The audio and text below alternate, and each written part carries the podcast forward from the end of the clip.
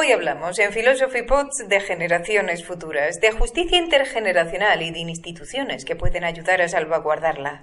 Todo ello de la mano de Íñigo González Ricoy, profesor de Filosofía Política en la Universidad de Barcelona, en entrevista a Hugo Viciana. Íñigo González Ricoy, junto con Axel Gosegui acabas de publicar un volumen editado en Oxford University Press sobre los dispositivos institucionales para las generaciones futuras. La primera pregunta que me viene a la cabeza es ¿Por qué preocuparse de generaciones distantes?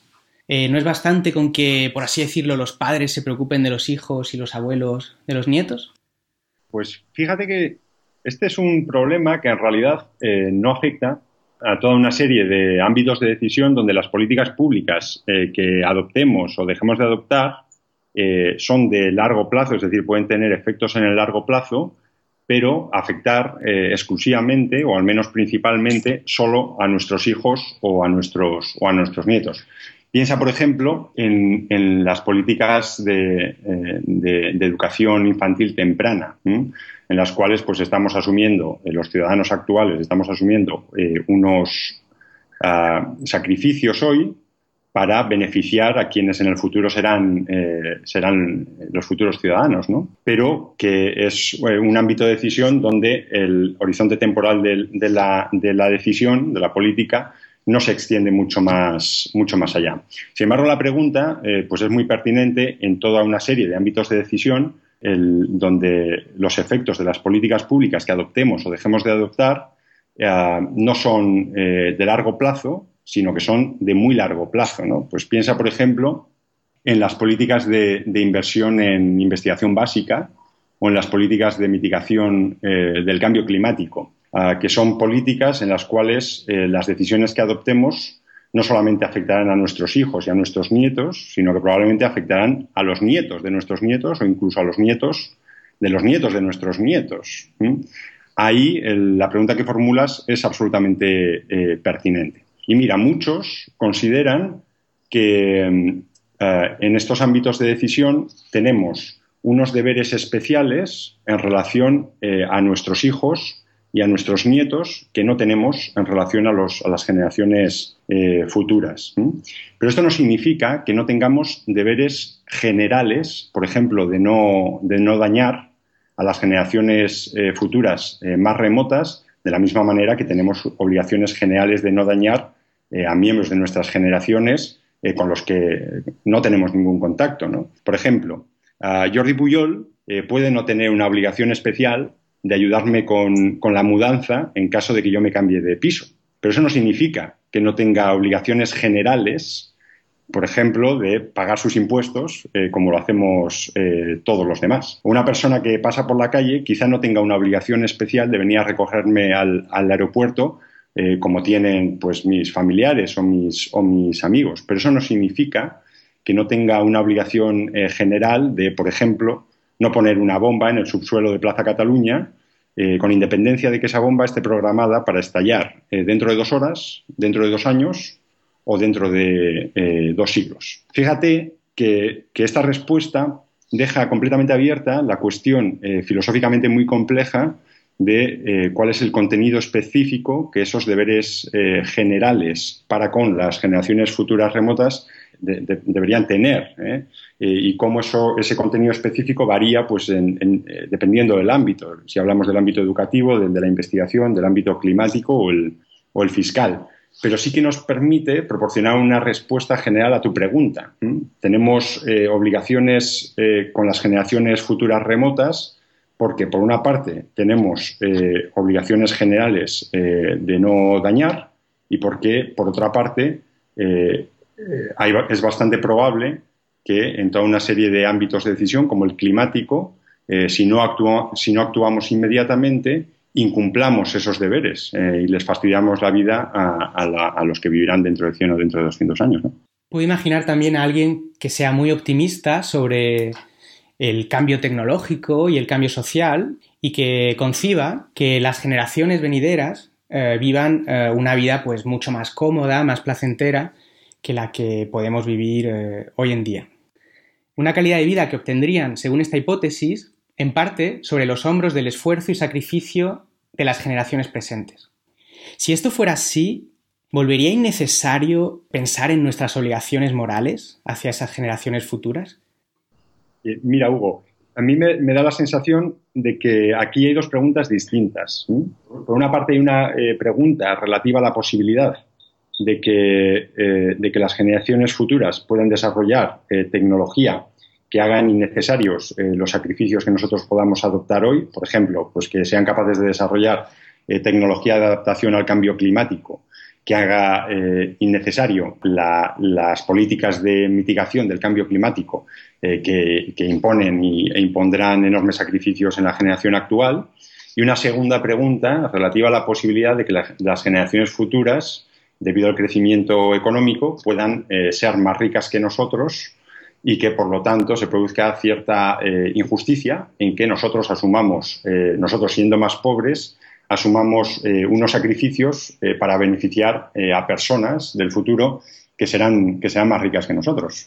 Sería un poco como, como, que, como exigir que los ciudadanos más humildes de nuestras sociedades asuman sacrificios enormes para beneficiar pues, a alguien como Ana Botín. ¿no? Me parece que hay un, hay un problema de, equidad. la primera pregunta, relativa a la tecnología, creo que se puede responder mediante una analogía que se puede adaptar de un ejemplo eh, muy famoso que formuló Derek Parfit, que es el filósofo que más ha trabajado sobre estas cuestiones eh, de, justicia intergeneracional.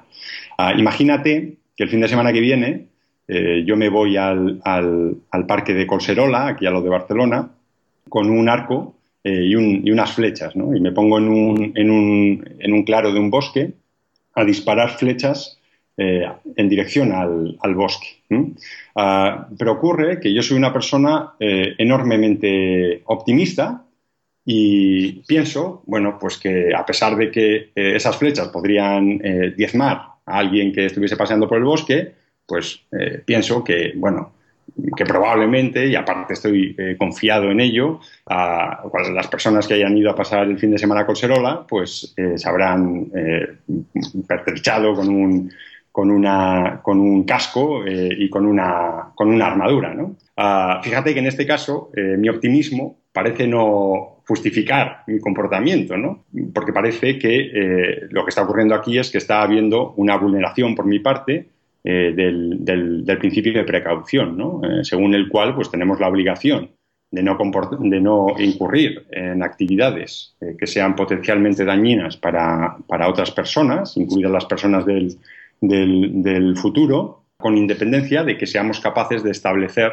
eh, causalidad de una manera eh, robusta entre nuestras acciones actuales y ese potencial daño que, les, podamos, que les podamos hacer. ¿no? Y en relación a la segunda pregunta, esta es una, es una cuestión que muchos han discutido en el ámbito de la justicia intergeneracional. No parece, para empezar, no parece claro eh, que necesariamente todas y cada una de las generaciones futuras eh, vayan a ser más ricas que nosotros. Pero incluso aunque, sí, aunque así fuese, quizá lo que deberíamos hacer es desagregar a los miembros de las generaciones futuras, entre otras cosas, por clase, por clase, por clase social. Ah, porque es bastante probable que las personas más pobres de las generaciones futuras, incluso aunque las generaciones futuras en, agregado sean más ricas que nosotros, es probable que las personas más pobres sean eh, inmensamente más pobres que las personas más ricas de las generaciones presentes. Y esto implicaría eh, un deber de transferencia intergeneracional entre las personas más ricas de las generaciones presentes y las personas más pobres de las generaciones eh, futuras. Según el, último informe del panel intergubernamental para el cambio climático, ah, de hecho, lo más probable es que el cambio climático afecte no solamente a las generaciones futuras, sino entre estas a las personas eh, más pobres. Con lo cual, la cuestión aquí está no tanto en si eh, hay un deber de, eh, transferencia intergeneracional entre las personas presentes y las futuras, sino si hay un deber de transferencia intergeneracional entre las personas ricas de las generaciones presentes y las personas pobres de las generaciones futuras, que tiene una relevancia enorme para, por ejemplo, la cuestión de cómo debemos distribuir no solamente intergeneracionalmente, sino también intrageneracionalmente eh, los costes de las políticas de mitigación del cambio climático, que el Banco Mundial pues, ha estimado entre 140 y 175 mil millones eh, de, euros eh, anuales. Parece claro que si hiciésemos eh, una distribución ah, uniforme entre todos los miembros de las generaciones presentes de esos costes, pues entonces probablemente esto sería enormemente injusto. Pero quizá la implicación de, lo que, de, lo que, dice el, panel intergubernamental para el cambio climático sea que la distribución tiene que ser, eh, tiene que estar ajustada a la capacidad de pago de las generaciones presentes, de los miembros de las generaciones presentes, o quizá cuestiones de quién ha sido el causante de los problemas, quién se ha beneficiado de ellos y cuestiones por el estilo, ¿no? Brevemente, háblanos un poco del volumen que editáis y que acaba de salir. ¿Cómo se fragua este libro? Pues mira, este libro es como la larga marcha de Mao Zedong eh, solo que la suya fue corta en comparación. ¿eh? es un libro que eh, empezamos a, elaborar en 2013 en un seminario que, hicimos sobre representación de las generaciones futuras en Múnich con filósofos, con juristas, con miembros de Naciones Unidas y con activistas. y fue un momento en el que vimos que había eh, quizá la necesidad de eh, sacar un libro, de preparar un libro que compilase un poco eh, todas las experiencias existentes para representar a las generaciones futuras y las propuestas teóricas que se habían venido haciendo durante los últimos durante los últimos 20 años. Tres años y medio después, pues lo que tenemos es un libro que básicamente tiene, incluye 18 capítulos con propuestas eh, de naturaleza muy diversa, eh, judiciales, económicas, educativas, eh, fiscales, políticas, y que incluye tanto referencias a experiencias que ya han existido y que están incluso bien establecidas en algunos sistemas institucionales del mundo, junto a propuestas teóricas que todavía no han sido ensayadas. En ese sentido, me gusta mucho este volumen porque trata de bastantes casos concretos de dispositivos institucionales, algunos de los cuales ya están establecidos. Para los que nos escuchan, ¿nos puedes contar un poquito más qué experiencias existen ya en otros países de este tipo de instituciones, de instituciones para las generaciones futuras?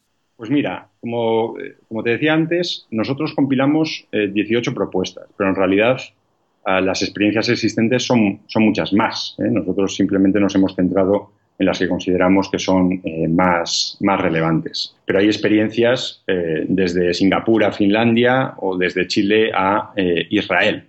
Quizá la más relevante, porque ha sido la más influyente, sea la experiencia del defensor de las generaciones futuras que se creó en Hungría en 2008. Esta es una, oficina que se crea con la función de promover la protección del derecho constitucionalmente recogido a un, medio ambiente saludable eh, y que eh, consiste en la transferencia de una serie de competencias no menores al, al, defensor de las, generaciones futuras, húngaro, eh, que puede hacer cosas como iniciar investigaciones, acceder a la propiedad privada, retrasar el procedimiento legislativo o, elevar recursos de inconstitucionalidad ante el Tribunal Constitucional en aquellos casos pues, que, acciones eh, del legislador o acciones eh, administrativas del Ejecutivo pues puedan vulnerar ese, ese, derecho constitucional. Esta ha sido una propuesta que no solamente ha sido enormemente influyente en Hungría, sino que de alguna manera ha marcado un poco la agenda de los debates eh, en, este, en este ámbito. ¿no?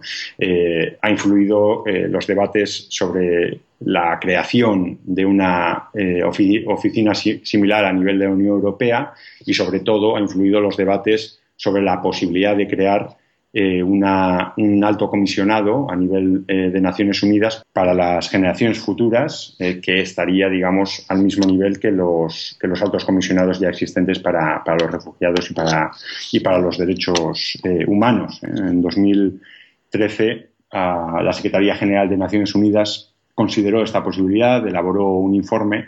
Yo creo que ahora mismo la propuesta está en una vía bastante muerta, pero bueno, el debate sigue ahí, ¿no? Por el momento hemos hablado bastante poco del conflicto, pero me parece que lo que rodea el debate en torno al interés de las generaciones futuras podría ser presa de un esquema de incentivos que favoreciera el autoengaño. Y me explico sobre esto. Eh, autoengaño porque, en parte, eh, creo que no es muy necesario que me justifique aquí, los incentivos de las generaciones presentes pueden conducir a objetivos distintos a, los que serían óptimos para una mayor justicia intergeneracional. De modo que pueden surgir discursos, pueden surgir movimientos políticos que tengan tendencia, que favorezcan eh, la justificación de conductas, pautas que de otro modo eh, podrían parecernos injustas. E incluso, en la medida en que el saber a veces implica deber, se pueden dar configuraciones sociales en las que a lo mejor la gente o los medios prestan menos atención a determinados problemas futuros porque esto acarrería obligaciones, obligaciones morales importantes incluso. Eh, entiendo que los dispositivos institucionales están ahí o se crean para contrarrestar eh, en parte estas dinámicas, pero ¿pueden tener éxito? Pues mira, creo que das bastante en el clavo, porque efectivamente uno de los problemas de este tipo de propuestas es, la cuestión de la, viabilidad, de la viabilidad y de la, eh, de la viabilidad política por una parte y de la, de la efectividad de las diferentes propuestas. Eh, creo, que, eh, en, creo que en este sentido es absolutamente fundamental que la gente que nos dedicamos a la filosofía pues trabajemos codo con codo con, los científicos sociales, que son los que en último término nos pueden proporcionar evidencia sobre las posibles consecuencias de diferentes propuestas institucionales existentes o, teóricas. pero con independencia de esto, creo que sí que es importante a la hora de tratar cuestiones de viabilidad y de, efectividad eh, distinguir claramente cuáles son eh, las potenciales causas de la incapacidad que muchas veces observamos en los sistemas políticos para eh, tomarse en serio los intereses de las generaciones futuras e implementar políticas públicas con efectos en el, en el largo plazo. ¿no? Y en este sentido, nosotros una cosa que hacemos en el libro, en la introducción del libro, es distinguir entre eh, causas eh, motivacionales, causas epistémicas y causas eh, institucionales. Básicamente porque diferentes tipos de causas de este problema exigirán respuestas institucionales distintas. Ah, no es lo mismo que los sistemas políticos tengan tendencia al cortoplacismo por eh, una cuestión de, electoralismo, por una cuestión de que, por una parte, los votantes eh, priorizan los beneficios de corto plazo o son impacientes o miopes, como a veces se dice, y eh, los cargos electos pues, se ven obligados, en cierto modo, a satisfacer esa impaciencia o esa miopía para poder ser elegidos y, reelegidos, que las causas epistémicas o institucionales. Muchas veces puede ocurrir que haya eh, votantes perfectamente concienciados con los problemas eh, climáticos o educativos eh, y dispuestos a, asumir costes que, que, beneficien a las generaciones futuras, pero que simplemente tienen que adoptar decisiones en ámbitos de enorme incertidumbre, donde la información es escasa o la información es, es enormemente incierta y, el impacto que eso puede tener sobre, eh, sobre, su, sobre sus preferencias temporales. Hay, un, eh, hay un trabajo muy, muy famoso de Joel Slemrod, un economista de la Universidad de Michigan, que estudió la incidencia de la posibilidad de una guerra nuclear sobre la disposición eh, de los americanos a ahorrar en vez de consumir, ¿eh? es decir, a posponer, digamos, el, consumo de sus ingresos, eh, posponerlo hacia el futuro, frente a consumirlo inmediatamente. Y él lo que encontraba era que esta disposición era enormemente sensible a las condiciones epistémicas en las cuales ellos tenían que tomar sus decisiones.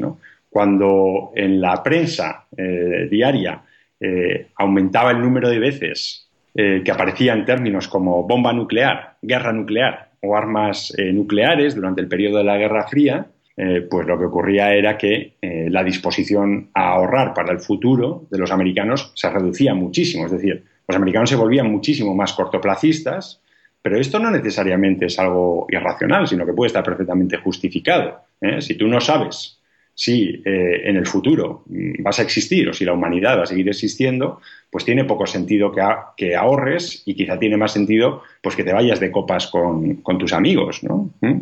Ah, con lo cual, pues eh, hay determinantes que son epistémicos o determinantes que son institucionales. ¿no? A veces puede ocurrir que los votantes eh, estén perfectamente concienciados por los problemas eh, de largo plazo, pero que tengan que decidir a quién votar en contextos de enorme corrupción política, en los cuales eh, apoyar a partidos políticos que se comprometan con políticas de largo plazo es de alguna manera dar un cheque en blanco a un partido para que implemente unas políticas cuyos beneficios eh, están ubicados en el largo plazo, quizá 20 años o 200 años más tarde, y que por lo tanto eh, no, pueden, no pueden utilizar para controlar si ese partido político eh, se está comportando de manera lícita o de manera irregular. En contextos de este tipo, de mucha corrupción o de muchísima desconfianza política, es normal que los ciudadanos se vuelvan más cortoplacistas y que beneficien políticas con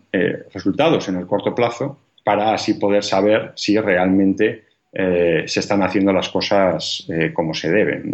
Estos son diferentes eh, tipos de, determinantes del cortoplacismo político y cada tipo de determinante pues probablemente requiere de mecanismos distintos. Muy bien, pues hablemos ahora del, futuro. ¿Cómo ves el, el futuro de la inclusión institucional de las generaciones futuras?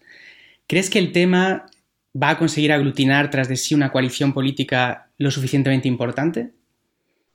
Mira, yo creo que en este, en este tema la gente es un poco ceniza. Y la gente muchas veces considera que este tipo de propuestas eh, son eh, inviables o que son eh, utópicas incurriendo así en una forma de realismo político o de pragmatismo, de ultrapragmatismo político, que en mi opinión eh, no es nada más que una forma de, ingenuidad. Porque en realidad eh, muchas de estas propuestas ya están bien establecidas en muchos sistemas políticos, están operando eh, desde hace muchos años.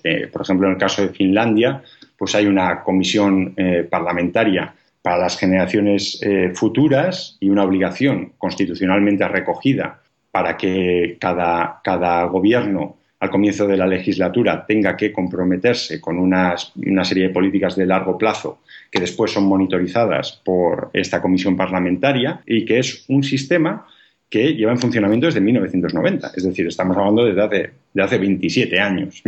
Con lo cual, pues muchas instituciones están ya eh, operando y muchas otras instituciones o muchas otras propuestas institucionales que no están operando, pues son perfectamente viables. Eh, algunas de las, de las propuestas que están recogidas en el libro, como por ejemplo eh, el uso de cuotas parlamentarias para los jóvenes, pues son perfectamente viables. En algunos parlamentos del mundo ya existen y serían perfectamente implementables sin que se acabe, sin que se acabe el mundo, ¿no?